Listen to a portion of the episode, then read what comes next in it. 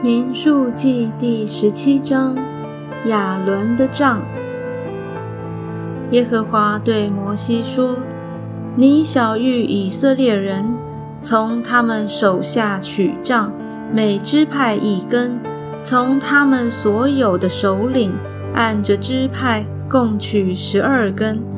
你要将个人的名字写在个人的杖上，并要将亚伦的名字。”写在立位的杖上，因为各族长必有一根杖。你要把这些杖存在会幕内法柜前，就是我与你们相会之处。后来我所拣选的那人，他的杖必发芽，这样我必使以色列人向你们所发的怨言止息，不再达到我耳中。于是摩西小谕以色列人，他们的首领就把杖交给他，按着支派，每首领一根，共有十二根。亚伦的杖也在其中。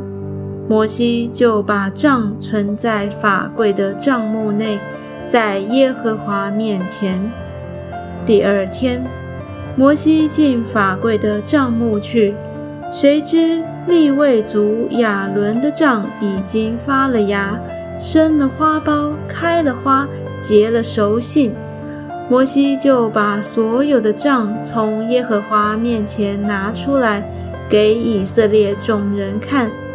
他们看见了，各首领就把自己的杖拿去。耶和华吩咐摩西说：“把亚伦的杖还放在法柜前。”给这些背叛之子留作记号，这样你就使他们向我发的怨言止息，免得他们死亡。摩西就这样行，耶和华怎样吩咐他，他就怎样行了。以色列人对摩西说：“我们死了，我们灭亡了，都灭亡了。”凡挨近耶和华帐幕的，是必死的。我们都要死亡吗？